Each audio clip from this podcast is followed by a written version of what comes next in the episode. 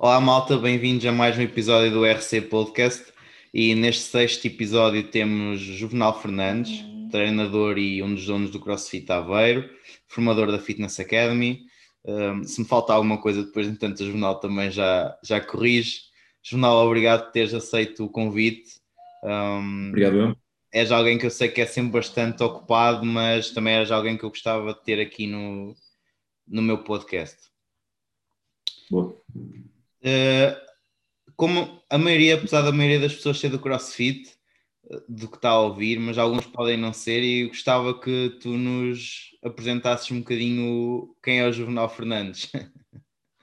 É aquela pergunta, é a única pergunta que eu não quero responder. mas pronto, pronto. Uh, muita gente conhece mais na, na, questão do CrossFit, mas eu não venho, obviamente, do CrossFit. O CrossFit é uma coisa relativamente recente uh, pelo menos em Portugal. eu venho, eu venho do, mais do atletismo, do alto rendimento. Um, fiz a licenciatura no Porto, fiz a opção de alto rendimento uh, de atletismo, depois fiz o mestrado, fiz a biomecânica de desporto, uh, mais na área da força, uh, principalmente no, no Velocity Based Training, que é uma coisa que agora começa a ser falada, nós já andávamos a estudar isso já em 2005. Um, Pronto, a seguir fiz a pós-graduação de personal training, comecei-me a ligar mais uh, ao fitness, uh, depois comecei a ser formador também por volta de 2010 e ando sempre nos dois lados, ou seja, no alto rendimento no fitness, mas agora estou mais focado na, na vertente de crossfit e, e dou muita formação. Eu, eu, neste momento, em termos de carga horária, dou mais formação do que outra coisa qualquer. Uh, quer nas pós-graduações, nós agora vamos, estamos a preparar uma, uma certificação também, os dois e estou muito focado nisso. Uh, basicamente é, é, isso. Em termos de praticante, pá, fiz tudo e mais alguma coisa. Fiz ginástica federada, fiz, pratiquei futebol, joguei no Beira-Mar também, sou da Aveiro. Uh, canoagem, basquetebol, handball, uh, pá, não sei, passei um bocadinho de tudo, uh, sempre gostei de misturar, misturar treino e uma coisa que me, pá, que me estimulou muito para esta questão de, de variar treino e misturar treino foi, foram os professores que eu tive. Eu tive muito bons professores de educação física sempre. E, e agora que olho para trás e, e, vejo o panorama que outras pessoas me dizem que tiveram em educação física, eu tive, fui abençoado nesse, nesse aspecto. Principalmente uh, ali no, no, décimo ano, décimo, décimo primeiro, décimo segundo, um, pá, tive o professor Mariano aqui na, na escola da Fenha de Nazaré e nós fazíamos vela, uh, uh, surf, uh, desportos radicais, rapel, escalada. Ele era muito bom na ginástica também, ensinou muito na ginástica. Falámos de nutrição, falámos. E foi uma boa base e, e ele, ele indicou muito bem o caminho para, para a faculdade e tenho muito a agradecer. E depois na faculdade, eu era no terceiro ano, era para desistir da faculdade, estava completamente, eu detestei, entre aspas, a faculdade, mas tive uma pessoa que me salvou, foi o Filipe Conceição, ele, ele foi atleta olímpico e também nível mundial e também depois foi, foi treinador em alguns dos melhores centros do, de alto rendimento do mundo. Um, e epá, é uma pessoa espetacular. Uh, foi o único, o, único, o único professor que falou para mim como futuro uh, colega, ou aliás, como colega logo, eu, penso todas as pessoas à vontade. E é uma das pessoas que tem um maior currículo na Faculdade de Desporto. E eu gostei muito. E eu fui no terceiro ano, fui-me despedir de, dele, foi o único professor que realmente fiquei próximo. Ele, pá, só que eu vim aqui só dizer que para o ano pá, foi um professor que eu gostei muito, agradeço. E ele, não, não, tu, tu não vais desistir, pá, para o ano fazes o centro de treino de alto treinamento comigo e ficas aqui, tu és, tu és treinador, mas tu não vais ser nada. E, e, se não fosse ele, provavelmente hoje nem sequer estava a falar contigo, estava relacionado, se calhar fazia desporto por fazer, mas, mas não, seria, não seria treinador. E foi essa pessoa que me, foi o professor Filipe Conceição, que depois me pôs em contato com o Comitê Olímpico Espanhol, trabalhei muito com, com com investigadores espanhóis de, de renome internacional e foi aí que comecei a realmente a aprender. E depois ele também me pôs em contato com a Federação Portuguesa de Atletismo, Aí nós fazíamos os treinos deles, fazíamos a avaliação na, na, na, faculdade com eles e foi aí que eu comecei realmente a aprender treino, porque eu podia ter passado pela universidade e acabar a universidade e não estar, e se calhar ter essa, essa yeah. esse feedback também, e se calhar nunca tinha entrado no ginásio, se calhar nunca tinha fazer, feito um back squat, se calhar nunca tinha feito um clean, se calhar nunca tinha, nunca tinha ido à ginástica. Uh, pá, e tive muita sorte porque ele, em termos de planeamento, deu umas bases todas. E isso agora é algo que eu, que eu utilizo todos os dias e, e tento passar também aos, aos, meus colaboradores, aos meus alunos, essa perspectiva de trabalhar nessa, dessa forma. Mas pronto, eu já vaguei muito, eu gosto de falar muito, já, já, não, já não estava a falar do jornal, estava a falar mais do. Uh, não, pronto, como é que... Até, até estavas a entrar por acaso numa coisa que eu queria falar contigo, e, um, que era principalmente porque tu vens de uma área aí do, do alto rendimento, tiraste, tiraste formação académica nisso e tiveste contacto com, com, com muitas pessoas e, e, com muita experiência. O que, o que é que tu achas que falta aos treinadores portugueses agora numa questão competitiva, de crossfit uh, competitivo? O que é que tu achas que falta aos treinadores portugueses para, um, conseguirmos ir mais além, em termos de treinadores, ok? Em termos de, de ir mais eu, além eu, eu, enquanto treinador. Eu vou-me perder na resposta, mas lembra-me da, da, da, pergunta que me fizeste inicialmente. Porquê? Porque eu quero falar numa coisa que é muito importante. Nós, eh, eu vou falar da pior coisa, daquilo que eu mais me quero esquecer na minha vida enquanto académico. Eu, eu, nós, foi a primeira vez que eu, que eu, fui convidado para falar para a Federação Portuguesa de Atletismo eh, e eu estava a acabar a minha tese de mestrado, que era sobre planeamento, era sobre software em planeamento, e convidaram para ir falar sobre isso e eu fui. Só que eu, na minha preparação para falar sobre, sobre aquilo, eu fui falar com algumas pessoas do gabinete de atletismo e eles disseram: Isso vais falar para quê? Para os, para os treinadores em Portugal? É pá, então tens que explicar o que é um microciclo, tens que explicar o que é um mesociclo, tens que explicar isto, tens que explicar aquilo. E eu, quando fui apresentar, eu na altura não os conhecia, pá, mas estava o treinador do Nelson Nebra, estava o treinador do Gans, estava, estava o treinador da, da Neide Gomes, estava o Marcos Chuva, estava, pá, estavam os melhores treinadores de Portugal, e eu ali a dizer-lhes, olha, isto é um microciclo, isto é um mesociclo, e aquilo acabou e eles estavam, pá, pronto, perdia, perdemos aqui 40 minutos, um gajo da faculdade está, está no terceiro ou quarto ano e tem a mania que, que os treinadores em Portugal não sabem nada. Porquê é que eu estou a contar isto? A primeira foi a maior vergonha que eu passei na minha vida, porque eu estava eu estava a ensinar coisas das pessoas que escreveram uh, sobre aquele tema. Estás a ver? Um, que é uma, pá, é uma, falta de humildade brutal. Uh, e gostava de, gostava de nunca ter passado por isso. Mas, mas, mas, por outro lado, foi um erro que me ensinou muito. Porque nós temos em, em Portugal pessoas de topo a nível mundial não há toda, nem toda a gente conseguia fazer um Nelson Nebra, nem toda a gente conseguia ter um Mané Gomes, nem toda a gente conseguia ter um Marco Forte, nem toda a gente conseguia ter atletas de topo como nós. Nós somos vistos lá fora como referências, mesmo em termos académicos, que muitas pessoas não sabem. Por exemplo, se falares de periodização e disseres Vitor Frade, em qualquer lado do mundo, eles sabem de quem é que tu estás a falar. E é um professor nacional, é um treinador nacional. É um académico também, mas uma pessoa que é altamente, é um, um dos maior, uma das maiores autoridades a nível mundial sobre, sobre esse tema. E nós temos sempre a noção de que pá, temos que ir lá fora buscar conhecimento e os outros é que sabem e aquele treina aquele treinador e por aí fora. Sabes, sabes muito bem do que é que eu estou yeah. a falar. Porquê é que eu estou a dar esta história? Pá, porque eu acho que em Portugal nós temos muito bons treinadores. Para a dimensão que temos, para o número de treinadores que temos em Portugal e para a dimensão do CrossFit a nível nacional, eu diria que de 0 a 10 estamos ali num 8 Okay? Panorama normal bom, digamos assim. Agora, como tu sabes, e tu conheces o panorama como eu, tu tens muito boa gente e tens muito pessoal que é um bocadinho curioso sobre isto. Uh, e, o que é que, e agora respondendo, acho que foi a tua pergunta, o que é que faltava para dar o passo em frente? Se calhar era essa. Pronto. Neste momento, nos últimos três anos, eu dediquei a minha vida a fazer o quê? Um, como é que é de explicar isto em poucas palavras? Em pegar naquilo que existe na literatura e eu estudo muito, eu sou viciado na informação, tu conheces, não é? E a tentar conjugar o que está, está escrito na investigação nos académicos com aquilo que os treinadores fazem.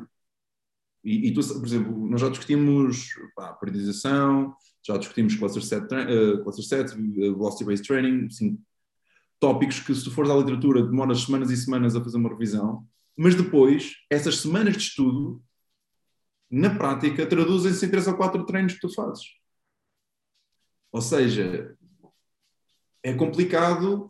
Uh, e, há, e, há, e há, ainda ontem li um artigo muito, muito interessante do, do Martin Boucher, que é um, é um preparador físico, do, era preparador físico para Saint-Germain, em que ele escreveu um artigo para o Jornal Internacional de Biomecânica Desportiva, em que ele dizia, o, o, nome do artigo chama-se Houston, We Have a Problem, em que ele falava na diferença daquilo que está escrito para aquilo que os melhores atletas e os melhores treinadores fazem. Ou seja, temos aqui um gap, temos aqui uma. Percebes? A literatura diz: ah, as massagens não, em princípio não servem para nada. E tu, qualquer atleta que faça massagem diz: eu sinto-me bem, faz-me bem, quero fazer isto mais vezes. Uh, pá, sei lá, uh, a questão do, do, do crioterapia, do frio, uh, tens que fazer não sei quantos minutos, não sei o quê, então e se fizeres só 5? Ninguém sabe o que acontece. Ou seja, há muita coisa que na literatura está escrita e depois, quando passamos para a, prática, os melhores treinadores do mundo não estão a fazer, os melhores atletas do mundo nem sequer estão a fazer, mas conseguem resultados. Eu, o meu foco neste momento, como, como formador e como, e como treinador também, é tentar chegar ao meio termo. Isto tem que ser baseado nas melhores evidências que nós temos, não é? Mas não pode desrespeitar a prática. O que é que os melhores treinadores do mundo a fazer? E, respondendo à tua pergunta, eu acho que nós nos andamos, em Portugal, nos baseamos muito naquilo que os outros andam a fazer, mas ignoramos um bocadinho a evidência científica. Ou seja, temos que ir para o meio, mas nós ainda estamos muito neste lado, muito, muito... o que é que ele anda a fazer? Ah, ele anda a fazer burpees uh, torto e direito e com cargas muito elevadas, estamos a fazer. E depois vem uma, uma onda nova, vem uma moda nova e vamos fazer. E ignoramos um bocadinho aquilo que, que está escrito. E agora tu dizes-me, oh, não, mas o CrossFit é muito novo e não há muita coisa escrita sobre o CrossFit. Já começa a haver muita coisa escrita sobre o CrossFit. E ainda, ainda hoje eu te mandei um link de um, foi, de um, novo, de um novo, sistema de periodização. Uh, pá, já saiu, já existe nos outros, só que ainda não foi aplicado no CrossFit, mas pode ser aplicado no CrossFit. E lá está. Nós deveríamos agora discutir, ver e tentar aplicar de acordo com os nossos, nossos valores. Portanto, no futuro, pá, gostava, de ver, gostava de ver mais controle de treino. Gostava de ver uh, mais planeamento sério, robusto. Ou seja, tem que haver um caminho. Tu podes usar um sistema de periodização, podes usar outro. Mas nós os dois estamos a fazer planeamento e se eu for discutir contigo, tu dizes-me, eu estou nesta intensidade, tenho este foco de treino, este ciclo de treino tem X semanas e acho que falta um bocadinho esse, esse, esse discurso nos, nos, nos, treinadores portugueses. E outra coisa que tu, tu és conhecido por, e eu já tiro-te o chapéu, eu não sei como é que tu fazes, não sei como é que tu fazes, não sei como é que tu planeias de forma individualizada para tantos, estou, estou sempre a dizer isto porque é verdade. Yeah. Não sei como é que tu individualizas tanto o treino, mas essa tua característica é o que te diferencia uh, dos outros treinadores em Portugal. Eu admiro muitos treinadores em Portugal, acabei de dizer que temos um panorama muito bom, mas a, a ti especialmente, a ti especialmente, por causa dessa questão que eu acho que faz a diferença, que é tu quando pegas numa pessoa, tu tens um caminho específico para aquela pessoa. Pode haver alguma coisa em comum com os outros atletas que estejas a treinar, mas aquela pessoa tem aquelas características que tem. E tu sabes-me explicar porque é que ele tem essas características que tem. E sabes-me explicar que modelo de planeamento é que estás a fazer e de priorização e de controle e por aí fora. E falas-me em KPIs e falas-me... Ou seja, tens métricas que eu posso falar. Eu, muitos treinadores, e eu dou formação também, e tu também dás comigo, não é? Uh, nós, as pessoas nem sequer sabem que é um KPI. Mas se calhar até devíamos explicar. Key Performance Indicators, ou seja, para um, se eu te falar em squat clean, um atleta em crossfit para estar no, para, em termos de games, para chegar aos games, quanto é que tem que ter? 150, 160. Sim, Temos aqui um discurso. Sim. Porque senão estás a treinar para quê? Se o gajo tem 170 de squat clean, precisa estar a treinar aquilo até à morte, se calhar devia estar a focar noutra coisa qualquer. E nós temos esse discurso. Mas vejo muito poucas pessoas a ter esse, ter esse detalhe, digamos assim. E depois, um planeamento que é para toda a gente, não é para ninguém especificamente. Já tivemos esta conversa um milhão de vezes. E a questão dos programas que toda a gente segue e que toda a gente aplica de forma um bocadinho cega, faz-me um bocado confusão. confusão. Há formas, e nós temos falado muito sobre autorregulação de treino, etc., e coisas, uh, métodos mais, mais contemporâneos, digamos assim. Ou seja, como é que mesmo o mesmo planeamento, como é que como é que tu adequas a cada, ao estado de prontidão do atleta, ou seja, como é que ele se sente naquele dia, como é que ele se sente naquela série e como é que isso influencia o treino. Eu aí já concordo. Agora, mandar um programa de treino de uma semana e toda a gente tem que fazer dessa forma, pá, isso faz-me um bocado de confusão. Não sei como é que nós tivemos tantos atletas a evoluir tantos anos consecutivos, mas agora já atingimos um platô e agora está. Começa-se a perceber quem é está a trabalhar bem a Agora, pois, é que sabes que até agora uh, não quero bem dizer qualquer coisa servia, mas só o facto de ter intensidade fazia-os evoluir. Uh, e, a, e, a, partir de agora é que começa a ser cada vez mais difícil. Alguns ficaram pelo caminho porque já não, já não aguentaram, outros estabilizaram e não estão a evoluir mais. E, e se formos a ver, não, não temos assim tanto tempo de crossfit para, para termos atletas assim a estabilizar, não é? O melhor treinador com quem eu contactei pessoalmente chama-se Mironenko. Mironenko era o chefe da escola de atletismo russa em 2008. Acho que foi em 2008 nós tivemos o Congresso Internacional de Biomecânica. Um, e ele dizia isto: para qualquer merda, qualquer merda chega. Pois. O que é que eu queria dizer com isto? Pá, se tiveres um atleta que esteja a começar, tu podes lhe dar intensidade, tu podes dar volume, tu podes dar técnica, tu podes, o que tu quiseres, ele vai melhorar. Passado dois ou três anos, podes continuar com essa mesma estratégia. Ou seja, para qualquer coisa, qualquer coisa chega. Não. E o que é certo é que nós, quando começámos o CrossFit há, sei lá, nós, 2012, 2013, aos primeiros dois ou três anos, toda a gente vai melhorar. Tu pegas em qualquer pessoa e, aplicas qualquer programa de treino, vai melhorar. E, por isso, e é uma crítica que nós fazemos, a, por exemplo, à investigação. Tu tens investigação sobre periodização linear, não linear, uh, ondulatória, não ondulatória, por aí fora e a maior parte dos, dos, resultados são em não treinados. Em não treinados qualquer coisa resulta. Não há não responsivos a não responsive, não sei como é que dizem em português. Não, se calhar não responsivos não é, não é mas também não estou a ver. Não há pessoas que não respondem a programas. Portanto, eu não quero, eu não quero estudos em não treinados, eu quero estudos em moderadamente treinados e, e treinados. Quer dizer, é, é, é, não é?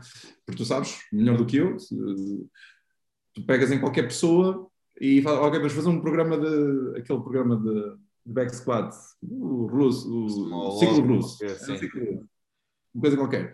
E tu pegas uma pessoa que esteja treinada dos, dos atrasamentos, aquilo vai resultar, vai resultar, claro que vai. Será o melhor programa de treino que ele, seja, que ele devia estar a fazer? É, muito provavelmente não.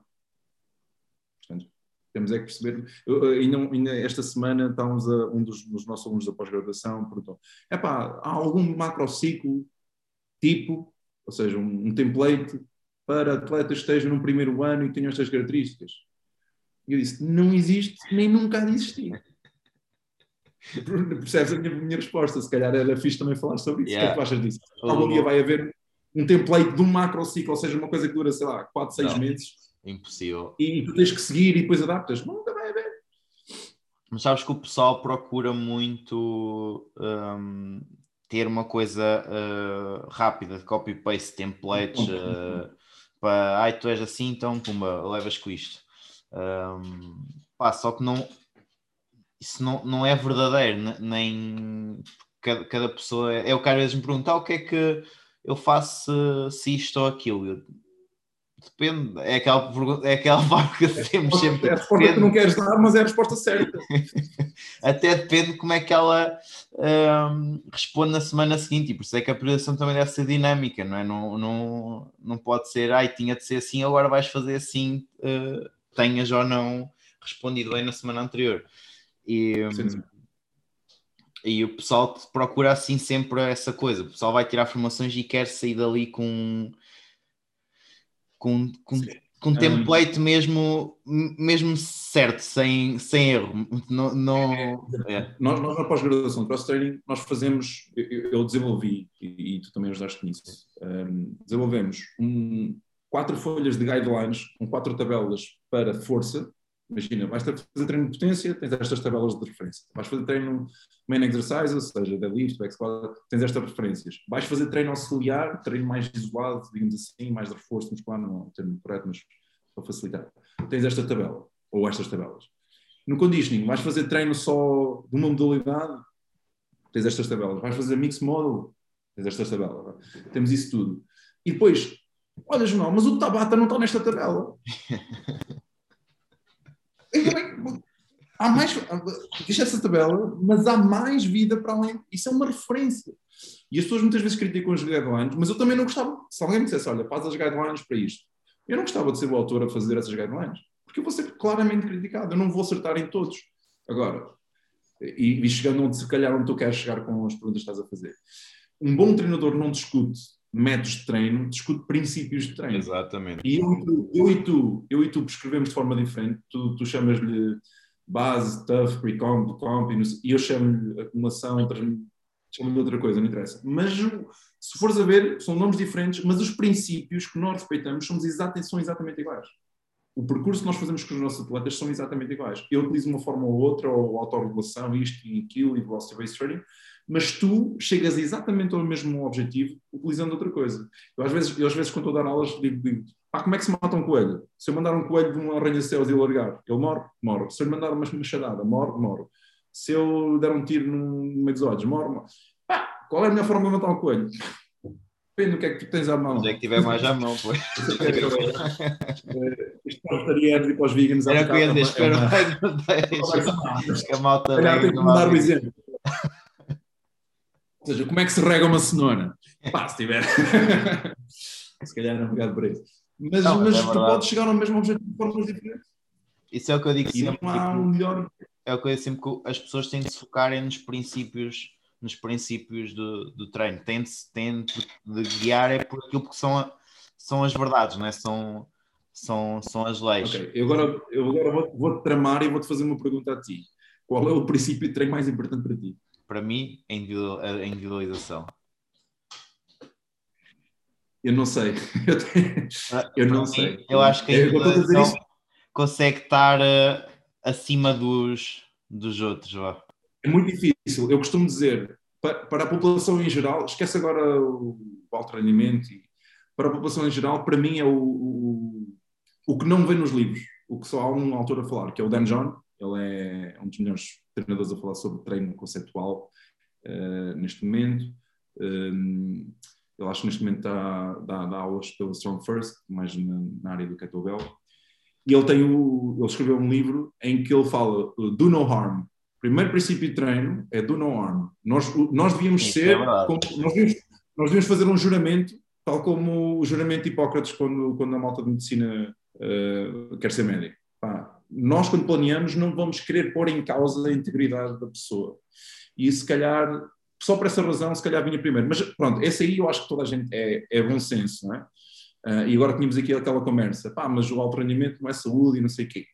E tu achas a perspectiva que eu tenho, que é, eu não preciso matar ninguém para fazer um, um atleta. É possível chegar a, é possível tu seres um atleta excelente e dos melhores do mundo, e talvez ganhares uma medalha, e não pôres a tua, ah, e planeares de forma que não tenhas ah, implicações negativas na saúde. E nesse caso, posso dizer que nós temos em Portugal pessoas a pensar muito à frente. Os treinadores do Nelson Évora, o professor Gans e o treinador da, da eles desenvolveram atletas olímpicos, medalhados, ok? dos melhores atletas da sua geração, e eles tinham muita saúde. Agora perguntas, ah, mas o Nelson Évora partiu a tíbia duas ou três vezes. Pá, sim, mas foi a saltar, ele não consegue, não foi o planeamento que induziu esse... sim, sim, sim, sim, sim mas essa Mas, parte não dá então, para a tu, tu vias a Naide, eu vi a Naide a saltar quase 7 metros uma vez, ela ganhou, ganhou uma medalha de ouro nos mundiais a saltar mais 7 metros, foi das poucas mulheres alguma vez saltar mais do que isso. E ela, muitas vezes, depois de saltar, caía e punha, ela tinha uma, ela depois foi operada, ela tinha uma hérnia abdominal, e ela saltava e depois punha a hérnia para dentro. E tu dizes, ah, mas, isso, mas isso não foi o planeamento que lhe fez isso, foi o, a própria modalidade que lhe fez isso. Mas o planeamento foi feito a que ela esteja o mais saudável possível para poder ser uma melhor atleta possível. Portanto, nesse aspecto, eu acho que o, o, o princípio de treino que eu mais aprecio ver outro treinador aplicar é esse, do no harm. A seguir, eu não sei se é individualização, mas talvez seja, ou a consistência. Porque eu acho que é possível, lá está, nos primeiros dois ou três anos, se o atleta tiver consistência, eu acho que ele pode ser um bom atleta, e não precisa tanta individualização quanto a isso. Percebes a ideia? Eu acho que a individualização é importante, mas se eu tivesse por os dois, não sei, ou a consistência ou a individualização estariam empatadas, digamos assim. Yeah. Não, não me confundo.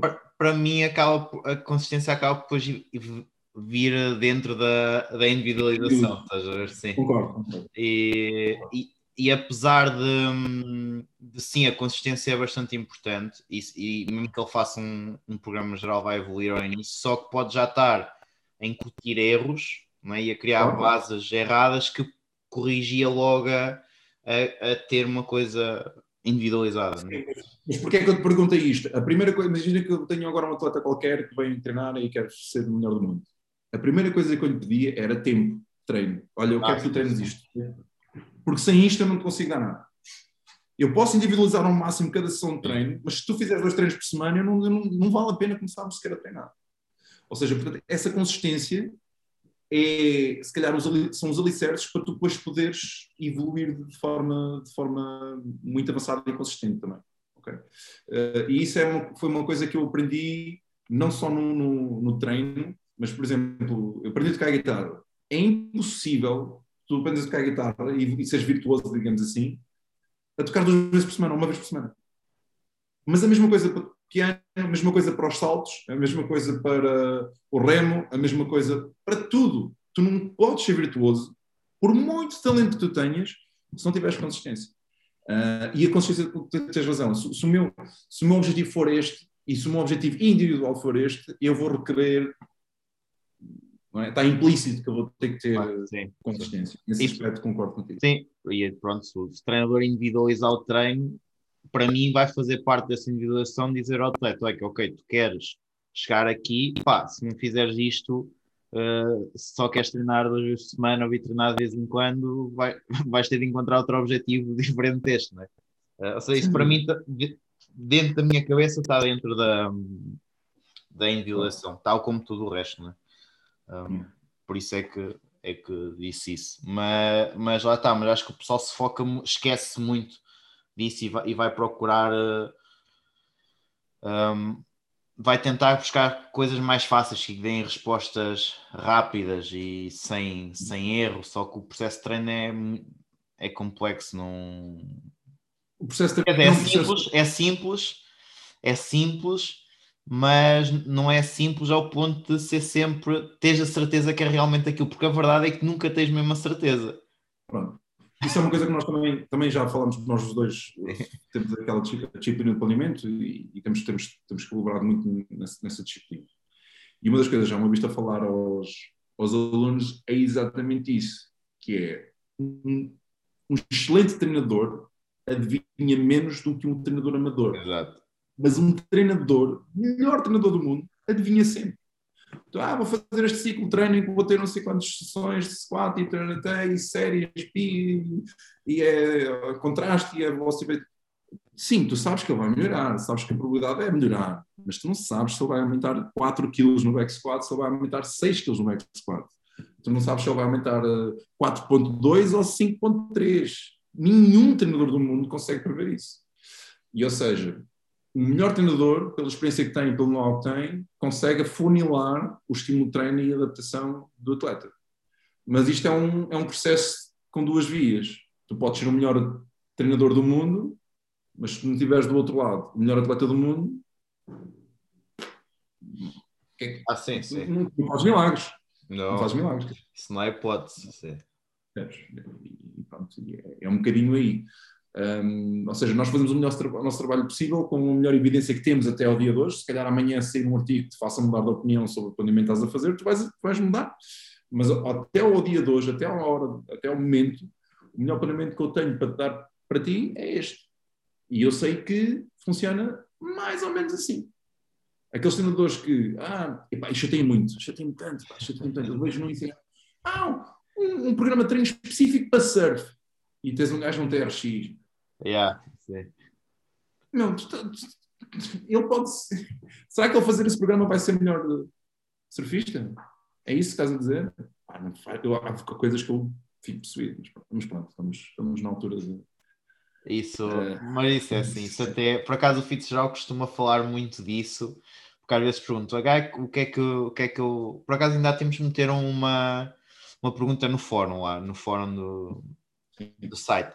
E foi até, até era por causa de um praticante de boxe. Tinha 10 semanas para um combate, não sei o que, não sei o que mais, e, e perguntaram lá o que é que ele poderia fazer. Uh, estavam a falar mais em termos de string and conditioning, não sei, não sei o que mais. Uhum. E depois o Fitzgerald disse: pá, foca-te mais em ele treinar boxe. Ou seja, sim, o string conditioning vai ser importante para ele se manter eh, bem forte, sem lesões, etc. Mas foca-te em ele treinar boxe Pegando nesse caso, isso é um, é um caso que nós, nós falamos na segunda, na segunda aula da pós-graduação, nós falamos desse, que eu ponho, eu ponho a imagem do Rocky e depois pergunto quais é são as capacidades físicas que o Rocky precisa de combater bem. Precisa de todas, das 10. É? Um, e depois eu pergunto, então o que é que ele tem que fazer? Então a gente, ah, correr atrás das galinhas, ah, pegar num tronco e não sei o quê, ah, andar a neve com um trenói. E eu, ok. E vocês pensam que ele ganhou ao Draco e não sei o quê, porque andou com um trenó atrás. Não, esqueçam lá isso. Pá. Um, um, lutador tem que lutar.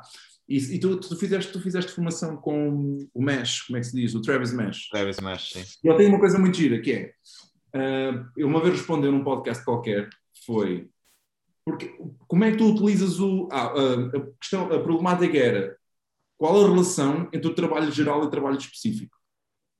Ou, por outras palavras, dentro do treino de força, quando é que tu estás a fazer, imagina, para powerlifters, quando é que tu estás a dedicar, quanto tempo é que dedicas aos, aos movimentos powerlifting puros e quanto, quanto tempo é que dedicas aos, aos auxiliares, imagina, GHD setups ou coisa qualquer.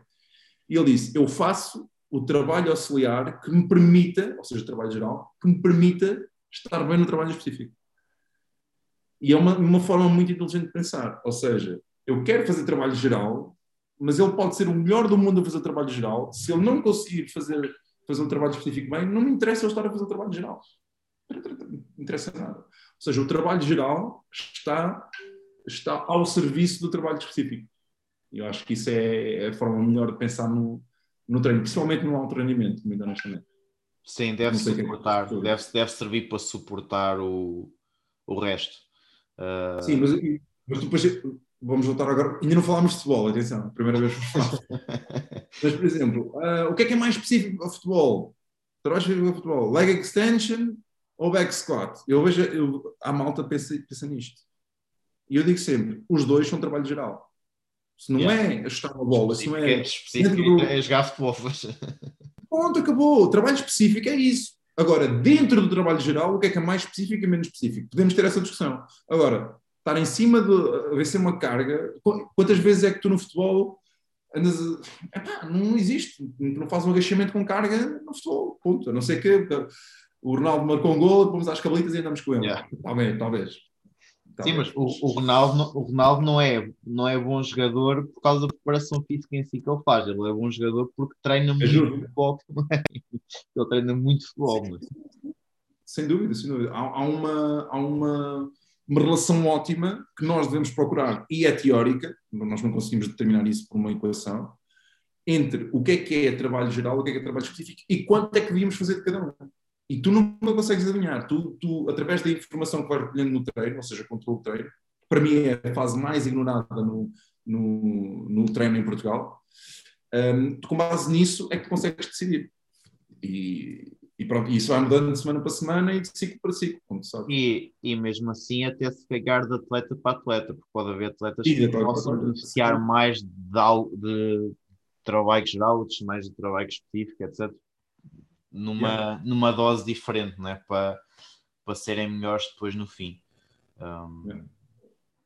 Mas sim, também, também acho que existe muito essa vontade às vezes de abusar do trabalho geral na esperança de que vá fazer o atleta dar. Mas, mas, não dizendo que não é, é importante, que eu acho que é importante. Atenção. Sim, mas eu tenho perguntas para ti nesse aspecto, porque todo, todos os treinadores têm dúvidas, eu também tenho, e, e há dúvidas que vão permanecer sempre, é o que é, o treino é assim, é complexo.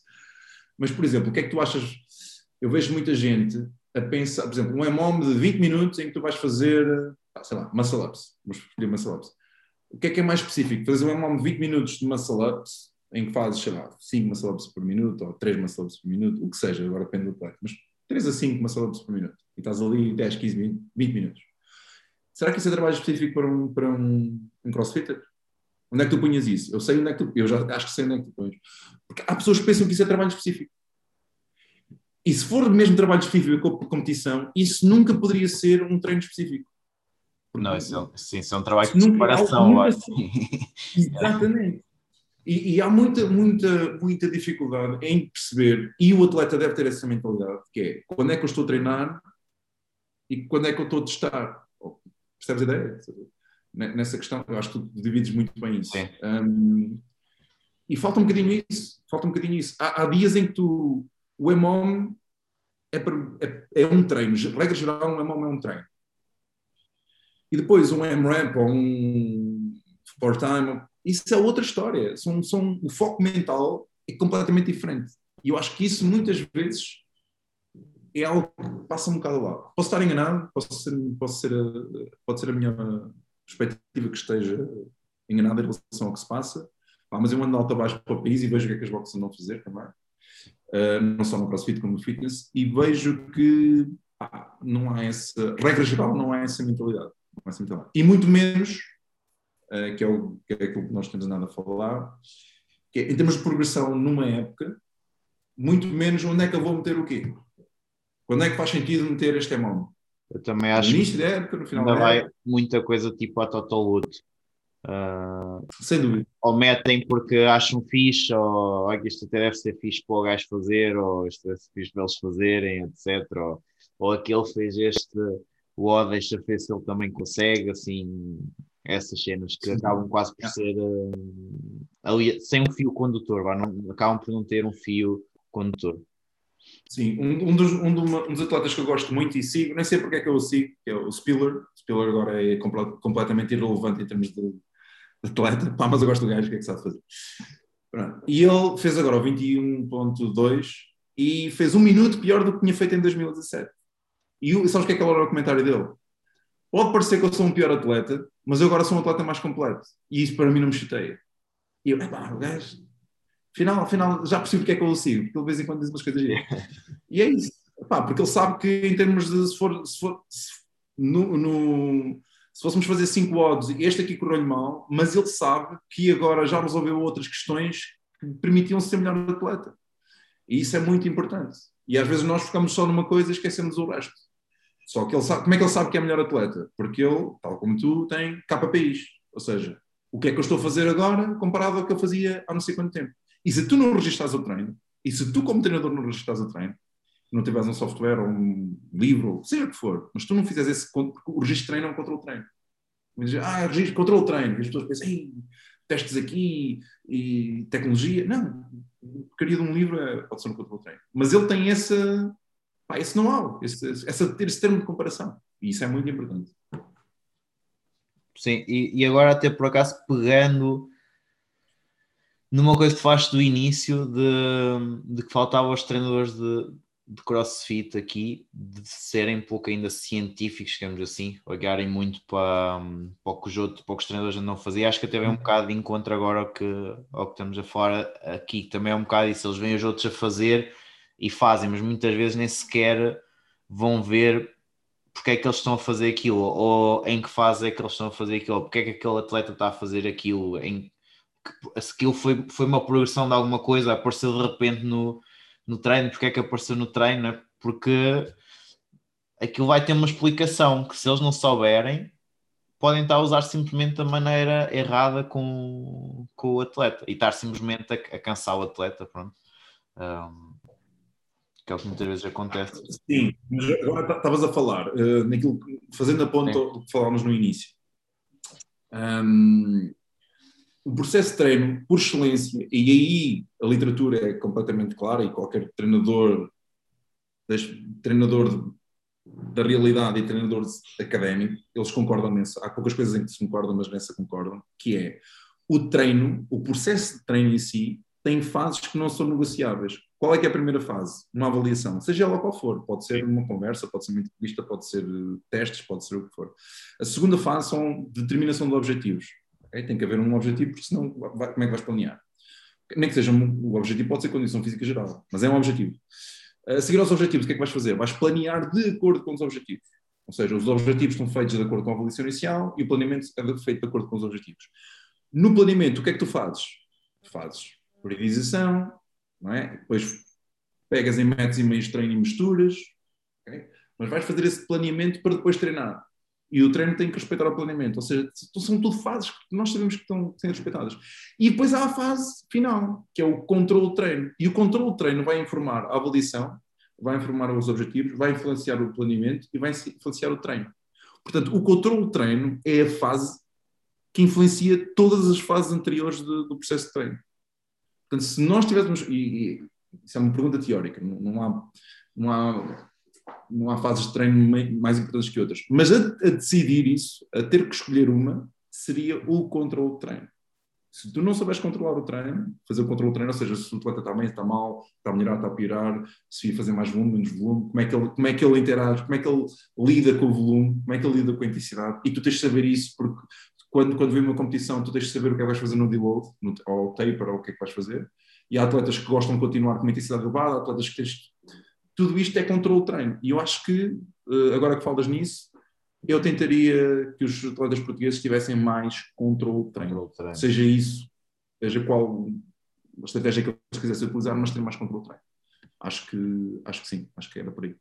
Sim, isso faz sentido. Até porque se tu não controlares o treino, nem sequer consegues mesmo não só ver se os objetivos foram alcançados e, e, se não foram porquê, tentar perceber porquê é que não foram e mesmo redefinir novos, novos objetivos e novas priorizações, tens que ter, tens que ter feito algum tipo de controle de treino, teve que ser feito para conseguir estar sempre a seguir esse, esse processo e, e reavaliar e voltar a definir e perceber o que é que se passou, o que é que se não passou. Eu tenho medo de estar a discutir isto de forma muito confusa ou avançada. Vamos dar aqui um exemplo vamos falar aqui de aulas de grupo, vamos esquecer agora o CrossFit de alta competição e elite, etc. Por exemplo, nós, nós desde 2013 fazemos aulas de strength. Temos um programa de strength and conditioning de apoio às aulas de, de.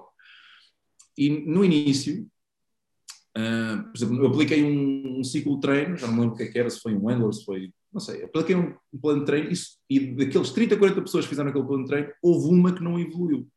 E eu lembro que o plano de treino mais de 80% das repetições eram feitas na, naquela zona de 75% a 85% do máximo, aproximadamente. Ou seja, vamos ali falar de uma zona de cargas máximas uh, ou elevadas. E houve uma pessoa que pá, melhorou muito residualmente. E ele, pá, porque é que toda a gente está a melhorar e eu não melhoro? E aquilo aconteceu essa vez. E olha, e depois fizemos o outro, o outro, outro ciclo de treino e disse: olha, em vez de seguir o plano de treino que eles vão fazer, tu no teu caso vais meter sempre mais uma série e pões mais três repetições em cada série, sempre. E eu também acompanhava o treino, só, só eu é era o treinador desse, desse programa, na altura éramos poucos treinadores no CrossFit. E o que é que aconteceu com ele? Eu percebi, só por, só por uh, entrevista, não é? Só, só por falar com a pessoa, que através daquilo que ele, que ele sentia e da forma como ele evoluía, ele era uma pessoa que claramente reagia melhor ao volume de treino do que à intensidade. Sim. Percebes a ideia? E eu, eu basta só dizer: olha, nós vamos fazer ciclo de treino, mas no teu caso, eu quero mais volume de treino. E isto é controle de treino. Pode não parecer, pode, ah, mas isso é, isso é o que toda a gente faz. Sim, mas isso é controle de treino. E tu consegues adaptar, naquele caso é que é uma pessoa que é um outlier, digamos assim, ele não gosta de intensidade. Não é não gosta, ele até gosta de intensidade, mas para ele não faz sentido. Por exemplo, tu o que é que fazias no teu caso, com a metodologia do OPEX? Um RM, a seguir vais fazer um máximo de, de reps com 85% dessa carga. Se fizer X repetições é mais volume, se ele fizer X repetições é mais intensidade. E tens ali um ponto. É, um, é outro controle treino, mas estamos os dois a falar de controle sim, treino. Sim. Percebes? Eu acho que é. Acho que falta um bocadinho isso. Porquê é que nós estamos a fazer isto? Epá, porque o gajo disse isto, ou então porque fez X repetições com esta carga. E temos alguma coisa que nos baseie e que justifique o o que andamos a fazer. É, esta, esta conversa está-me a fazer pensar em coisas que eu não pensava há muito tempo. Eu, quando estava, quando estava a aprender a planear, o professor Filipe, que ele tinha estado em Cuba, ele, ele fez o centro de treino em, na União Soviética ou na Rússia, não, desculpa, na Ucrânia, na Ucrânia, depois foi para Cuba e depois é que veio para Portugal. E ele, em Cuba, ele disse-me, eh, em Portugal devia haver, ou em Portugal, no, no, nos países todos devia haver uma, uma profissão que só existe em Cuba. Eu não estou a perceber chama-se metodólogo. O que é que o metodólogo faz? Em Cuba, eu não sei se isto existe ou não, mas em Cuba existe um metodólogo do handball, existe um metodólogo dos saltos em governamento, existe um metodólogo do crossfit, existe um metodólogo, o que é que seja. E qual é a profissão do gajo? A profissão do gajo é Uh, aquilo é uma ditadura, não é? Se tu não estiveres a fazer bem. yeah. Mas, como, é que eles, como é que eles controlam os treinadores? Imagina que tu és o treinador do salto de saltos em comprimento. O metodólogo todos os anos vai falar contigo e tu tens que apresentar o teu dossiê de treino dos teus atletas. Mostra-me o teu programa de treino. Porquê estás a fazer isto? Quando é que fizeste os testes? Qual é que foram os resultados dos teus atletas? Repara, e se tu pensares na nossa profissão como se tivesse um metodólogo, só os treinadores que seguem as boas práticas é que seriam considerados como treinadores. Não eram aqueles que tinham mais alunos a treinar com eles. E eu acho que isso era. Óbvio, isto é utópico. E, e, Sim, pois é, mas. mas é ocidental, tens alguém a, a, que tens, a, teres, a teres que prestar. Olha, eu estou a fazer isto porque. Estás a ver? Senão o teu, o teu, a tua profissão vai lá. Mas existia. E ele diz: eu, eu quando tinha reuniões com o metodólogo, eu tinha o dossiê, tinha o planeamento, explicava quando é que eu alterei a minha forma de planear, estava a fazer seis semanas de treino, de ciclo treino, agora estou a fazer quatro porque o atleta XPTO. E era assim. Epá, isso era brutal. Ele dizia, eu evolui como treinador para caraças porque eu tinha que fazer as, tinha que cumprir as boas, as boas práticas e justificar o que é que andava a fazer. Sim, é pá, mais que ser obrigado a cumprir, acho que o ter que justificar. Acho que até faz o treinador evoluir mais. Sim, sim, sim, sim. E depois, eh, tu, tu fazes isso muito bem, que é, eu não sei como é que não consegues, vou ser, ser honesto, planear para tanta gente, é seres, um, ter os procedimentos todos delineados, é. simples e rápido. Mas sem isso não tinha hipótese, sim. Efi efica sim, eficiência, sim. Tenho já um, um sistema montado. Não necessidade, mas ter um sistema bem montado para que seja fácil tu estares a, a fazer isso. E isso liberta-te depois para tu seres melhor treinador na, no dia a dia, para falar com as pessoas, para fazer as entrevistas. Para, eu acho que tu fazes isso todos os meses com os atletas também. Com todos, sim. Pronto, eu acho que isso é. Se, se tu fores mal a organizar o teu plano de treino e demorares muito a planear, tu depois nem sequer tens tempo para estar entre aspas, a falar com o atleta e a tirar essa informação. Uh, e, portanto, uh, ah, isso era, era uma das coisas que eu acho que os, os treinadores portugueses não têm bem delineado ainda. Ainda podemos melhorar bastante nisso, que é ter um, criar cada um ter o seu sistema e ele seja rápido aplicado, que é para ter tempo para o atleta, sem dúvida. Sim, pá, isso bem, é treinável, não é? Mas vem também com a, com a experiência, com a necessidade Uh, e acho que o treinador também tem que ter algum um skill, não é? De, um skill próprio de, de treinador, um, treinador de criatividade para, para pensar rápido, para ter logo para montar, ir montando um, um sistema que permita pensar rápido. Não é? O que eu faço é ter algo que me permita pensar rápido. Tenho, uhum. tenho um sistema, uh, uma maneira de fazer as coisas que me permite pensar rápido. Uh, Mas como é que tu chegaste aí? Porque tu, tu te, uma das boas práticas é, é teres um mentor. Sim, sim. Eu, eu neste momento tenho, tenho pá, agora estamos nesta questão de pôr outra vez o negócio a andar e pôr tudo, voltar à normalidade. Mas a primeira coisa que eu fizer quando voltar à normalidade é ou vou tirar o doutoramento, ou vou tirar outro curso, ou é teres um mentor. E tu fazes isso muito bem, tu vais à procura muito bem de, ok, vou fazer este curso porque me vai ajudar a melhorar o meu processo de treino. Eu vejo malta a tirar formação onde eles já são bons. Para quê? Pronto, é bom teres o teu trabalho validado. Mas ah, falta fazer formação onde o que é que eu ainda não faço bem? Ah, vou trabalhar nisso. Percebes? Acho que ah, fiz um curso de alterafilismo, mas tu ainda não sabias? Não tens os conhecimentos básicos para pôr alguém a fazer alterafilismo bem? Tenho. Então porquê que vais tirar a formação em alterafilismo? Para pôr no currículo, para pôr na parede, tens uma cena? Ah, mas pronto, isso é outra Sim, história. Mas, mas, isso por acaso é algo que eu, que eu gosto de fazer, que é pôr-me em, e procurar formação com pessoas que sei que, que me podem ajudar, que sabem muito hum. mais que eu, e fazer e, e tirar formação em coisas em que eu sei que não sou bom. Também é algo que eu, yeah. eu gosto de fazer. Aliás, ainda agora, estou, este ano, estou a fazer um, uma mentoria com os gajos do Red Pill, com os, treinadores da Samantha Reed. Yeah. Pá, eles trabalham muito também numa parte mais, não é bem terapêutica, mas também de, de prevenção de lesões, etc. E pá, uhum. está-me a dar uma dor de cabeça porque os gajos perguntam: imagina, se eu quiser sobrecarregar mais ou menos o tibial anterior, uh, tenho que fazer o lanche assim ou assado, como é que são as rotações do, da tíbia do, de, de, do calcanhar, não sei quem, não sei o que mais, né? Uh, neste movimento, pá, aquilo dá umas dores de cabeça que estou aqui às vezes quase me apetece atirar de cabeça contra a parede. Mas eu gosto de me meter em situações dessas porque eu sei que quando acabar o ano Sim, tenho um salto enorme enquanto, enquanto treinador.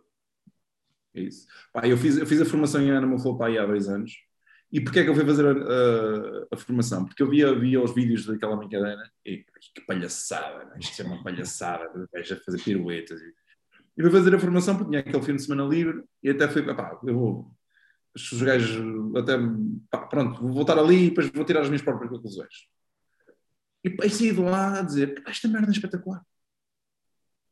Mas é espetacular, mas eles não mostram isso. Eles não mostram a aplicação daquele, daquele método treino Eles não, não ele, tu, tu olhas os vídeos e dizes, é, isto é só gajo a dar camalhotas. Mas aquele método de treino as, tem, tem evidência científica, primeiro, foi uma coisa que eu não sabia, e depois aquilo foi feito como um plano auxiliar para as pessoas fazerem. Ou seja, tu não deves fazer animal flow para seres melhor no animal flow. Deves fazer melhor no animal flow se estiveres a recuperar uma, uma lesão no ombro, por exemplo. Deves fazer animal flow se tu fores, imagina, és um powerlifter e não tens e só fazes aquele movimento e queres aumentar o repertório de movimentos. E aquilo que estavas a dizer, tibia, não sei. E tu consegues, consegues, consegues dar um melhor estímulo de treino e, e consegues pôr a pessoa até um bocado a brincar e ao, e ao mesmo tempo quando está a brincar está a resolver coisas que ele nem sequer se está a perceber. É quase uma forma de enganar um, um, um atleta, ou então é uma forma excelente de aquecer. Mas, epá, agora tenho, tenho na minha ferramenta, na minha caixa de ferramentas, um método de treino que para certas pessoas é brutal e para outras pessoas não gostam. Mas isso é como qualquer método de treino. Sim, mas isso é como qualquer. Mas é um bocado isso. E era uma coisa que eu não era, pá, olhava para aquilo, pá, eu não me identifico com isto. Mas acabou por ser uma informação que não estava, que saiu de fora da minha bolha, mas que me veio dar mais, mais ferramentas de treino. E foste ver é... o, que é, o que é que era mesmo, porque a verdade é que mesmo se quisermos falar mal, entre aspas, temos que saber a fundo o que é para poder falar mal. Para poder dizer o, os prós e os, os contras, não é? Eu costumo perguntar, eu costumo perguntar, quando a malta começa a falar de crossfit e não sabe minimamente o que é crossfit. Eu, por exemplo, em 2013, 2013 havia malta a dizer mal de crossfit e eu e punham cross, espaço, fit e, e eu, a primeira coisa eu dizia, olha, um, primeiro eu sou licenciado em não sei quê, mestrado em não sei biomecânica e sou treinador de crossfit. E portanto, se tu não sabes escrever sequer o nome crossfit, acho muito estranho estares a falar mal do crossfit, porque tu estás a falar de uma posição de não utilizador e que nunca tiveste formação na área. E eu dispunha, pá, se quiseres vir à minha box, dou um treino. E tu ficas a perceber o que é que é ou falo contigo sobre o que é. E muita gente que fala mal do CrossFit fala mal porque não percebeu, honestamente, como é que é um método de treino. Porque tem, atenção, não, não estou a dizer que é perfeito. Sim. Tem as suas valências, tem os seus defeitos, tem as suas coisas, mas a maior parte das pessoas fala sem grau de conhecimento. O que eu costumo perguntar sempre às pessoas é: olha, começam a dar uh, opiniões e toda a gente hoje em dia tem que ter uma opinião. O que é que tu percebes da literatura russa? Ah, nunca. Não conheces, portanto não tens uma opinião. Pois, aqui é a mesma coisa. Se tu nunca fizeste uma aula, não sabes o que é que é, não, nem sequer sabes em, em que é que aquilo se baseia, e estás a dizer mal só por coisas que vês no, na televisão, no, no telemóvel, por aí fora, pá, é uma opinião que se calhar não vale nada, mas pá, isso agora estamos num mundo de toda a gente tem uma coisa a dizer.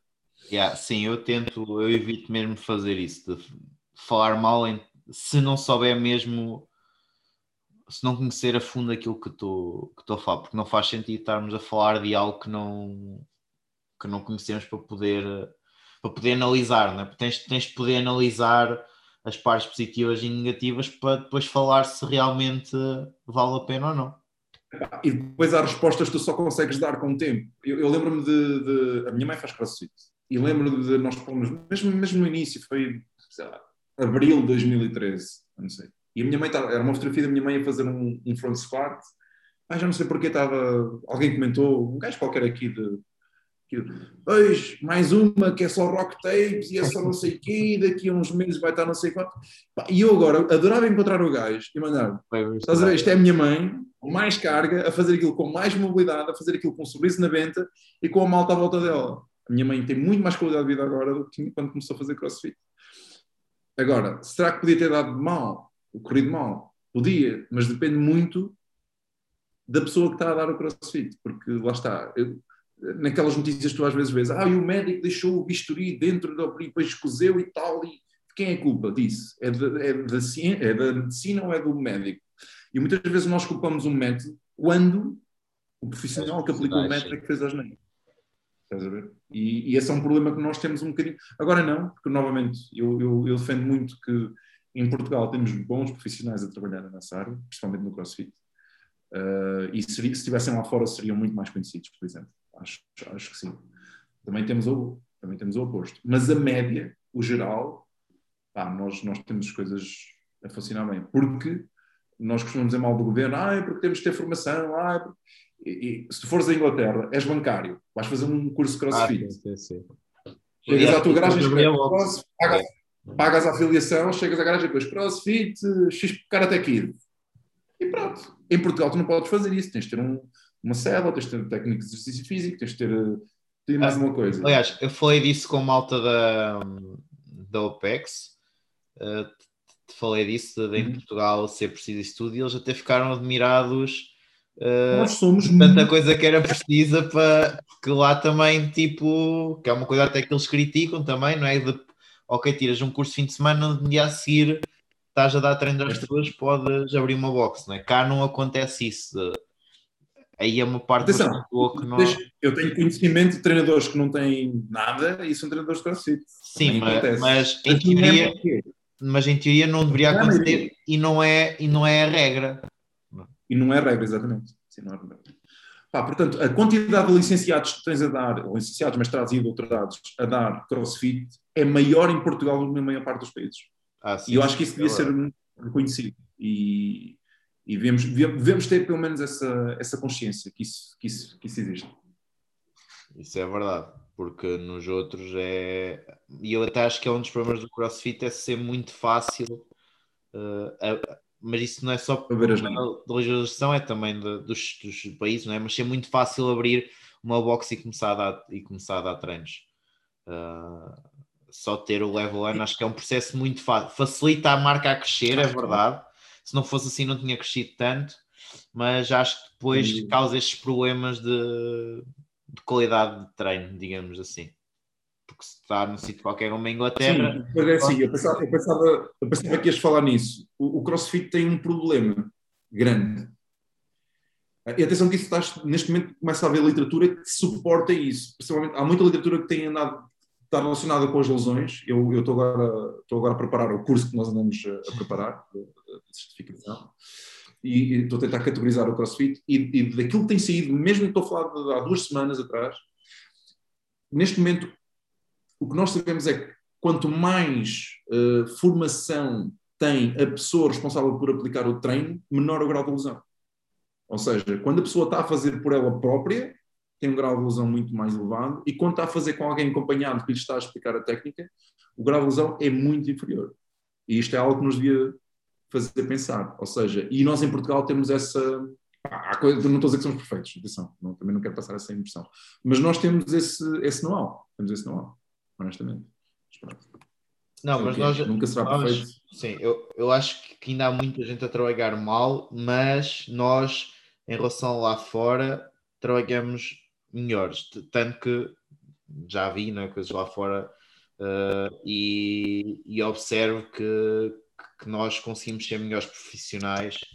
Uh, tanto que acontece muitas vezes pessoal daqui e lá por fora, agora mesmo dentro do mundo do fitness e tem sucesso e é reconhecido logo lá fora como um bom profissional porque trabalha muito melhor que os que lá andam no meio. Muitas vezes. Sem dúvida, sem dúvida. E, pá, e nós temos uma, temos uma questão cultural que é nós desarrascamos qualquer situação. E não há. somos... é mas isso não é mau, eu não estou a dizer isso que é mau. Também temos alguma dificuldade em especializarmos, nós em Portugal pá, temos de ser bons a tudo, e não devia ser assim. Um, nós devíamos também especializar-nos, mas nós somos conhecidos por. E, e somos bem recrutados. Eu tenho, tenho colaboro com algumas empresas que mas vezes telefonam, ah pá, quem é que tens aí? Temos uma pessoa, precisamos desta pessoa com estas características. E eu tenho logo cinco ou seis alunos que, que recomendo. E eles querem, eles já me, já me telefonam porque sabem que as pessoas que eu recomendo sabem trabalhar a recepção, sabem limpar se for preciso, sabem dar aulas de grupo, sabem dar PT, sabem dar. E isto não é normal. Isto não é o normal lá fora. Nós geralmente somos pessoas, somos pessoas muito versáteis. Depois, também não somos é, muito especializados em determinado tema, mas isso é o que é. Olha, Juvenal, para terminar, tenho aqui umas perguntas para ti, que eu meti um, um story. Não são muitas, uh, mas tenho aqui três. A primeira é do Arthur Almeida, que perguntou, perguntou Juvenal, quando voltas a treinar com um homem, deixas de macacada. Estás a ver, bem no meu flow. yeah. é diz, diz ao Arthur que quando ele voltar para o CrossFit Aveiro, está prometido.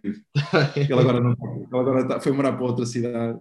Mas se, ele tivesse cá, eu estava bastante a treinar mais. e agora, esta agora já é um bocadinho mais séria, do Vitor Vieira, que perguntou: formações obrigatórias após o TEF ou licenciatura na área de fitness funcional? Que eu recomendava, não percebi. Em que tu recomendasses, que, que tu recomendasses a ele tirar? Olha, eu vou dizer isto, mas eu não estou a vender. Mas é assim, dentro da área que nós estamos a fazer, pá, sem dúvida nenhuma que a pós-graduação que nós temos é, neste momento em Portugal, é inquestionável que é melhor. Pá, eu agora estou a ser arrogante à brava. Dúvidas, sim. Não, não, mas, mas eu digo isto com arrogância, mas uma arrogância honesta, sincera, digamos e assim. E mesmo, digo-te já que mesmo internacionalmente não fica mal posicionada.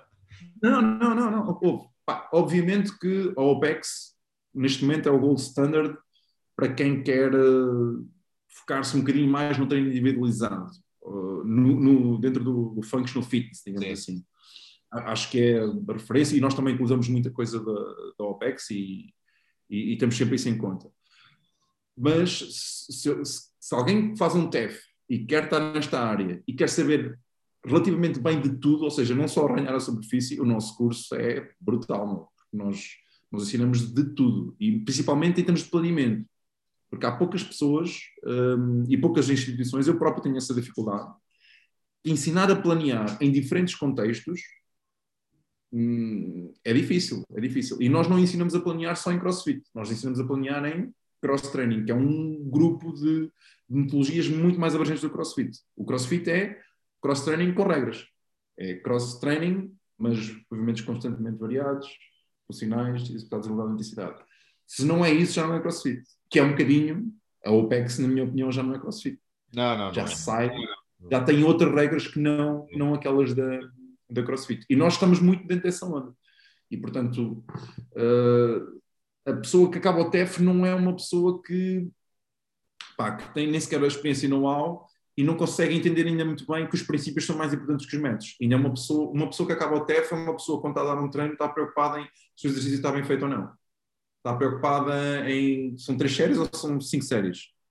Uma pessoa, para estar além disso, já tem que estar muito por dentro do que, é que são os princípios de treino e como é que em cada fase do processo de treino se respeitam esses princípios. Ou seja, quando nós em, falamos em princípios de treino, falamos em na Bíblia, ou seja, dos mandamentos que nós temos que respeitar quando estamos a, a, no processo de treino. E no processo de treino não é estar só fisicamente, é naquilo que tu fazes também, é no acompanhamento todo que eu, que eu, que eu não, nós damos a, aos alunos e atletas que estamos a trabalhar. Pá, mais. Uh, malta do Charles Poliquin, uh, o, o Instituto do Charles Poliquin é muito, muito, muito interessante também. NSCA uh, eh, tem algumas formações que podem parecer interessantes, mas neste momento começam a surgir pós-graduações de Strength and Conditioning. Uh, em Inglaterra, por exemplo, são cursos de dois a três anos, uh, que são muito bons também e são boas opções. Agora não tenho, não sei dizer exatamente um, concreto, mas existem uh, universidades, entre aspas, europeias que neste momento estão a, a trabalhar muito Era, bem. Está, está, uh, com uma boa escola de string and conditioning, não está?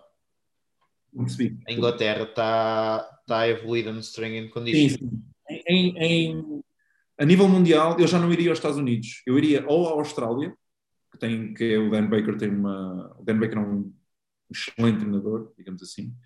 Uh, tens na Austrália e depois tens no Reino Unido muito bons, muito bons treinadores a falar de força e condicionamento de forma muito avançada. E tens algumas universidades que o que é que eles fazem? Tu, tu compras o mestrado, uh, todas as semanas tens uma aula e tens ter uma tarefa para fazer e depois só tens que ir lá uma vez por ano, certo? Presencialmente. É e é uma forma muito interessante de dar um salto, dar um salto qualitativo. Eu acho que é em Portugal, Sessões de Conditioning, a Fitness Academy também tem, eu faço parte do corpo docente, sei que é uma pós-graduação de topo, se a pessoa não tiver, não tiver a possibilidade de ir lá fora fazer, pá, uh, o Pedro Cardoso, não sei se nós já falámos dele várias vezes, ele é treinador do Sporting, uh, uma das as pessoas, as pessoas agora, ah, o Sporting está muito bem, que sorte, etc. Eu há dois anos disse, quando o Pedro e o Francisco Tavares foram para, para o Sporting, daqui a um tempo nós vamos ver os resultados aparecer. E é curioso, pá, bateu na, bateu na mousse. Uh, nesses gajos são muito bons uh, e temos, temos eles também trabalham na Fitness Academy. Pá, mais, mais formações assim em Portugal. Pá, conheces honestamente, estou-me a esquecer de alguma coisa? Pá, em Portugal, não querendo também parecer uh, muito tendencioso, não é? Mas também, também não, assim, nesta área não vejo melhor que que acho que nós damos, nós damos na, na Fitness Academy. Nesta, estamos a falar nesta área. Atenção que nós não estamos Sim, a falar sim, de todo, nesta todo área. tipo de treino. Sim, eu estou a falar, Nesta área. falar nesta área. Pá, Sim, sim, sem dúvida. Sem dúvida. Acho que sim. Pá, não, não conheço outra, outra realidade melhor que esta, honestamente. E tinhas mais alguma questão? Tenho mais uma que é de Jorge Fresco, que perguntou o que é que tu achavas do Open. Ei, meu, Só para rematar. entrar no túnel, estou a entrar no túnel, estou a ficar sem internet. Só para É, rematar. Deixei para o fim de propósito. Epá. Eh, Não sei como é que é de abordar essa questão, porque teoricamente eu devia ser o maluquinho do CrossFit e quando vinha o Open, "Uh!" É, eu gosto, gosto, por exemplo, este ano eu não, não- eu não disse a ninguém, geralmente veio o Open e eu digo, pá, inscreve vai ser uma experiência espetacular na na box, a malta junta-se, fazemos os WODs, etc. Este ano eu não fiz, não falei a ninguém para fazer a porcaria do Open. Havia lá, havia- temos aqui três ou quatro pessoas que estavam a treinar bem, a preparar-se bem para fazer, e essas pessoas estão bem preparadas, recomendo vivamente o Open. Uh, nos- no contexto atual, eu acho que não devia haver Open em Portugal, à exceção das pessoas que querem mesmo, mesmo, mesmo um, competir. Não sei se és da mesma opinião ou não. Falando no Open fora do contexto do, do Covid, digamos assim, acho que é uma, é uma altura do ano em que devemos preparar as pessoas para fazer o Open e devemos, devemos até incuti-las a fazer pela experiência que é. Acho que não devemos pensar na, na questão do treino, mas estamos a falar em não é vender a experiência, é, é proporcionar essa experiência às pessoas, que é muito fixe. Se a boxe for uma boxe que trabalha bem, em que a comunidade é unida, em que as pessoas vão puxar umas pelas outras, em que os treinadores não vão deixar as pessoas fazer RX só porque percebes? Ou seja, o treinador é que vai dizer o que é que vai fazer e é que deixa fazer e que vai fazer. Se isso for assim, eu gosto muito do Open. Pá, mas regra, regra geral, eu não sou muito apologista de que as pessoas tenham que fazer o Open só porque fazem crossfit. Pá, não sou. Eu, eu- conheço muito bem no- a realidade no Brasil e na boxe de BSB, que é do Bernardo, que é um dos melhores treinadores em, em- no Brasil. Ele, se tu estás inscrito na boxe, tu tens que fazer o Open obrigatoriamente, senão não te deixa treinar na boxe. E eu não sou, eu só, eu só estou a dizer, isto é o que eu penso e esse é o que pensa que ele pensa. Eu não estou a dizer que ele faz mal, porque ele, ele É é dono da boxe e uma boxe competitiva, mas eu não tenho de todo, a minha perspectiva é completamente contrária a essa. Não é porque tu fazes crossfit que tens que fazer o Open.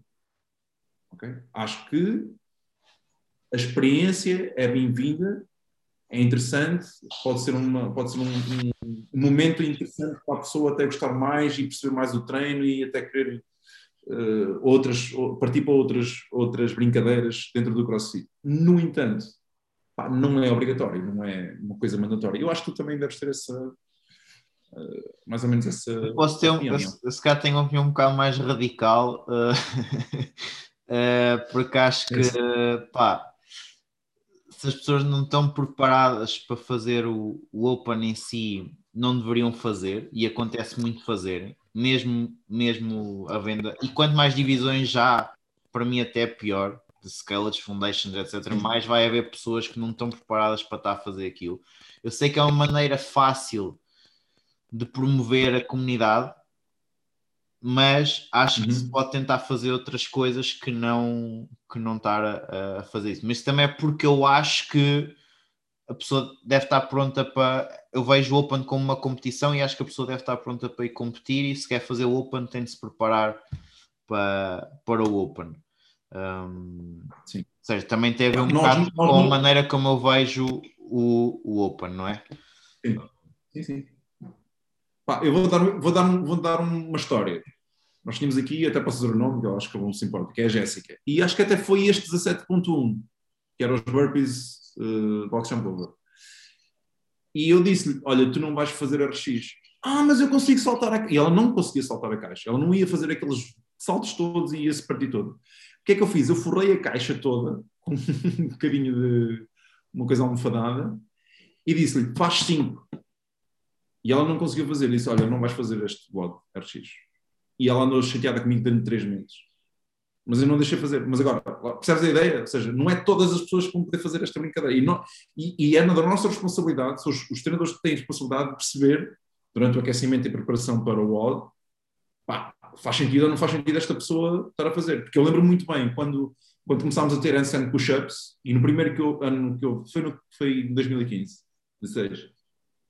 Já não lembro. Não lembro. Em, houve, a nível nacional, houve pai, 15 ou 20 pessoas que puseram, que, que eu, pelo menos que eu tenha conhecimento, que deram cabo da, e tiveram que ser operadas e não sei o quê, por causa do handstand push-ups. E não sabiam fazer handstand push-ups. Se calhar sabiam fazer uma e depois foram fazer um outro para fazer um 50 repetições. E isso é como tu dizes, epá, nunca na vida nós aqui no CrossFit Aveiro deixávamos que a malta fizesse uma aventura dessas. Isso é completamente pois, mas alucinante. Digamos. Aí eu sei que não, estás a ver? Só que o problema é que acaba por ser uma exceção. Sim, novamente, a culpa não é do método. tudo que se forma à volta, estás a ver, do, do Sim, Open, sim. cria, Eu- eu sou- cria. E é interessante estarmos a falar nisso, porque tu disseste, quanto mais divi- eu também sou, não sou muito apologista das divisões, porque as divisões, muito honestamente, é uma forma do CrossFit fazer um, um lucro. Exatamente. Eu acho, quanto eu mais- acho não é só lucro, não é só, não é só lucro, é ter mais pessoas, porque um dos objetivos do Eric Rossa, do, o que é o novo CEO, ele quer ter mais pessoas e mais boxes e ele quer trazer mais pessoal para aqui. E é uma forma de facilitar isso. No entanto, quando tu facilitas, facilitas e, e a probabilidade de haver a geneira vai ser maior. Isso concordo contigo, sem dúvida nenhuma. Sem dúvida Yeah. É, isso é a parte até. Aliás, para mim nem devia mesmo haver eh, o scale de sequer. Tipo, é, é, competição, é aquela competição, é o Open, tem aquele propósito. eh, Uhum. Não consegues fazer, então vais-te preparar. Queres fazer o Open? Ok, então, mas vais-te preparar para conseguir eh, fazer, fazer o Open. Porque, porque isso, isso nunca vai acontecer. Oh, Isso que tu porque- estás a dizer, eu não, eu- não acredito que algum dia. eu, eu, eu, eu pratiquei artes marciais, eu, eu não ia fa- fazer um combate de MMA sem estar preparado e ia dizer: Olha, vais bater devagar porque eu ainda não estou preparado. Sim, sim. e se fosse para lá para dentro sem estar preparado, ia levar uma grande tareia. Claro. Só que, Mas claro que é não, uma são, não são modalidades iguais, não é? Mas. Mas É uma boa analogia. mas Quer num caso, quer outro. Quer num Mas caso, quer outro, vais na boca. O Open é para, é para, é para apurar para os games, não é? Ah, é para isso, não é? É uma fase do apuramento para, para os games. E, hum, e eu acho que então devia- tem aquele formato e as pessoas, ok, queres participar, dá para participar, mas tens que estar preparado para isso. Ainda não estás? Então, Eu concordo contigo, mas vou-te dizer, eu como treinador e, e co-owner da, da box, do CrossFit Aveiro, os momentos mais impressionantes em termos de emoção que eu vivi no teste da box foi no Open, foram nos Open. E, e atenção, eu ao início também era muito crítico como tu no Open, eu acho que só... Mas eh, da forma como nós gerimos a situação, nós não, pomos, não deixamos ninguém pôr, pôr em causa a sua integridade e o ambiente que nós conseguimos pôr aqui, epá, houve. É aquela altura do ano, percebes? sim, mas, mas são- Atenção, o último, o último Open que eu fiz foi em 2016. Eu próprio já não fiz nenhum modo do Open desde 2016, desde- desde 2016 acho que foi o último. mas o, o Porquê? problema Porque está também aí. eu não treinei, Sim. não me sinto preparado sequer para estar no Open e vou-me aleijar a fazer o Open. Pois, o problema está aí, é que, é que muita gente vai pôr pessoas que, que não estão preparadas para, para fazer o Open e não, e não vai estar preocupado muito com a, com a integridade física, tal como tu te preocupaste, aliás, te preocupaste até contigo, não é? Porque, porque se, Eu- eu sentiste digo- que eu não estou preparado para, para fazer isto, não vou estar a, a fazer, não é? E preocupas muito olha, tu não saltas, não fazes um salto, não vais estar a fazer isto. Nós estamos, nós estamos a falar de seres humanos e o ser humano, quando está a competir, pá, nós sabemos só podemos dizer, eu só vou fazer 5. Mas depois está um gajo Ah, ao teu lado, que faz 6, o que é que tu vais fazer? Vais só fazer 5? Eu, como já me conheço e sei que epá, se eu não estou preparado, não vou fazer. Pronto, epá, estou lá, ajudo, eh, faço os aquecimentos, preparo as pessoas, estou lá a ajudar. Muitas vezes até choro, os gajos, a malta que supera de uma forma brutal e etc. Mas eu não me lembro de termos alguém a aleijar-se num Open. Acho que nunca. E nós fazemos o Open desde 2013, não é brincadeira. Posso estar enganado, atenção, não posso estar aqui a dizer, ah, pá, mas eu lembro, mas, mas se foi, foi pá, uma coisa assim rara. Uh, agora, como tu dizes, pá, estamos, a, estamos a criar um contexto em que é muito propício a que as pessoas arrisquem demais. E é, e é difícil de gerir isso, como tu, como Porque- tu estás a dizer. é Imagina, mesmo agora, 150 dumbbell snatches. Não é muito difícil acabar dentro dos 20 minutos. Não é muito difícil alguém que não esteja muito preparado para levar com 150 dumbbell snatches. Estamos a falar de um volume, não é? Uh, Fazê-los assim de, de repente. Porque imagina, malta que só faz aulas, quanto volume de dumbbell snatches é que eles têm por, uh, por semana para estarem preparados para mamarem com 150 dumbbell snatches? Epá, e atenção, estás a falar dos dumbbell snatches, eu vou-te vou falar dos walk, wall Sim, sim, sim, nem está a falar também das, aí, aí dizes, é não, dos, é um dos- volume que sim, dos 50 maior parte das pessoas não está preparada para lutar. E mesmo a malta, mesmo a malta que faz, imagina, 30 handstand push-ups unbroken, não é a mesma coisa. Não, não, não a malta é. que não está habituada a fazer vai, vai, vai, vai levar um estímulo. Pá, mas eu lembro do 17.1, quando fiz, e eu não estava habituado a fazer dumbbell snatch, acho que nem sequer tinha feito. Foi, foi o primeiro ano em que eles meteram os dumbbells, não sei se Yeah, sim, toda a gente depois boxes. foi toda a gente a comprar dumbbell. Eu nunca tinha feito aquilo, muito, muito menos com 22,5. E eu sei que andei 4 dias, eu só fiz uma vez. Eu andei 4 dias com os meus romboides e com os meus eretores completamente desfeitos. E foi o último, acho que foi o último Open que eu fiz. Acho que foi o último Eu sei que que também fiquei todo arrebentado nesse, nesse Yeah. Pá, mas, mas é, está, faz parte um bocadinho da, da cultura. De, Sim, mas, mas, aí, mas aí estamos a falar de pessoas que até treinam e, e, e estavam preparadas, não é? Estou a falar de malta Ah, sim, eu- sim, sim. não está muito preparada uh, para aquilo, estás a perceber? Tipo, a mim não me preocupa os meus, é- at- os meus atletas que, que treinam que de repente aparece um, um exercício que tem muito volume que eles não, não, não têm feito muito porque foi algo que, que apareceu de repente, não é? De vez em quando acontece, não consegues prever isso, depois é que começas, ok, tens de estar preparado para, para levar este volume. Um, aí não me preocupo muito, porque o resto que eles têm de, de background, ok, podem não ter a melhor performance, mas sei que os, que os, que os protege o resto do treino. Mas Sim, porque sim, as outras pessoas. tu fazes sempre, tu fazes sempre uma boa base. Ou seja, Exato. nessa base tu, tu, tu desenvolves um sistema de proteção de resiliência, digamos assim, das estruturas que estás a utilizar, para que se aparecer uma coisa muito fora da caixa, eles vão. Eles vão Ele consiga lidar com isso, exato. A maior parte das pessoas, se surgir uma coisa que não estão habituadas, estão tramadas. é? É basicamente isso. É isso. Pronto, só que isso na minha cabeça não faz sentido, estás a ver? Não faz sentido uh, es- espetar esse volume uh, se não for para quem está preparado para aquilo. Sim. Vamos falar em termos utópicos, uma coisa que nunca vai acontecer, mas o que se calhar não podia acontecer era: olha, vai haver o Open, os exercícios que vão sair, tu tens que conseguir aguentar este volume. Yeah, isso era o que. Mas isso não é tão utópico quanto isso, porque algum. Imagina, tu sabes que tens que aguentar 30 a 45 ring muscle ups, bar muscle ups, tens que conseguir uh, recuperar bem desse volume. Sim, já- sim. Já há alguns Olha, volumes funcionais aguentar tu consegues, tu consegues dizer. Sim, se tu conseguires fazer este tipo de treinos, consegues fazer o Exato. Open. Ou o Open é indicado para ti, ou se calhar em termos utópicos. Isso não vai acontecer, não vai acontecer.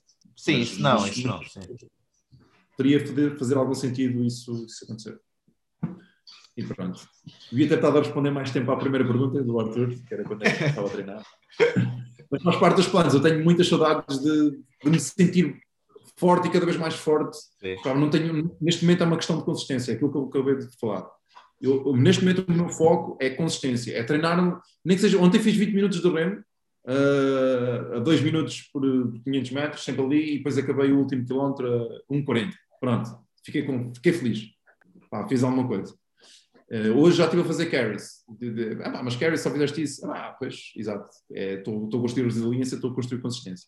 E só mais tarde eu posso começar outra vez a fazer. Tinha 105 de snatch, tinha 130 de clean and jerk.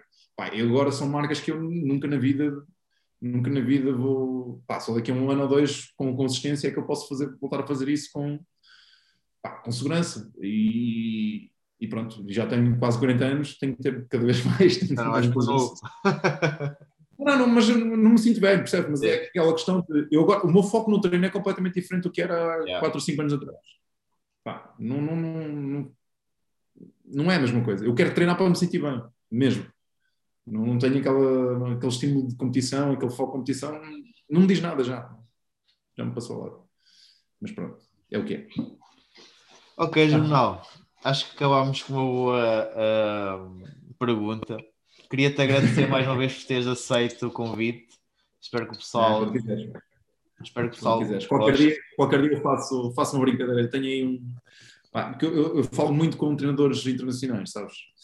E, e lá está, deixa passar esta fase, mas também quero convidar, por exemplo, o Dan Jorn, que é um dos grandes treinadores de nível mundial hoje em dia.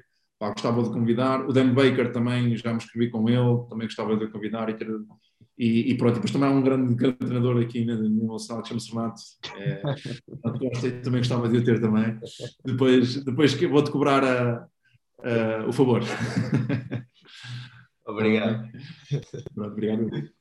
Ok, jornal. Thank you.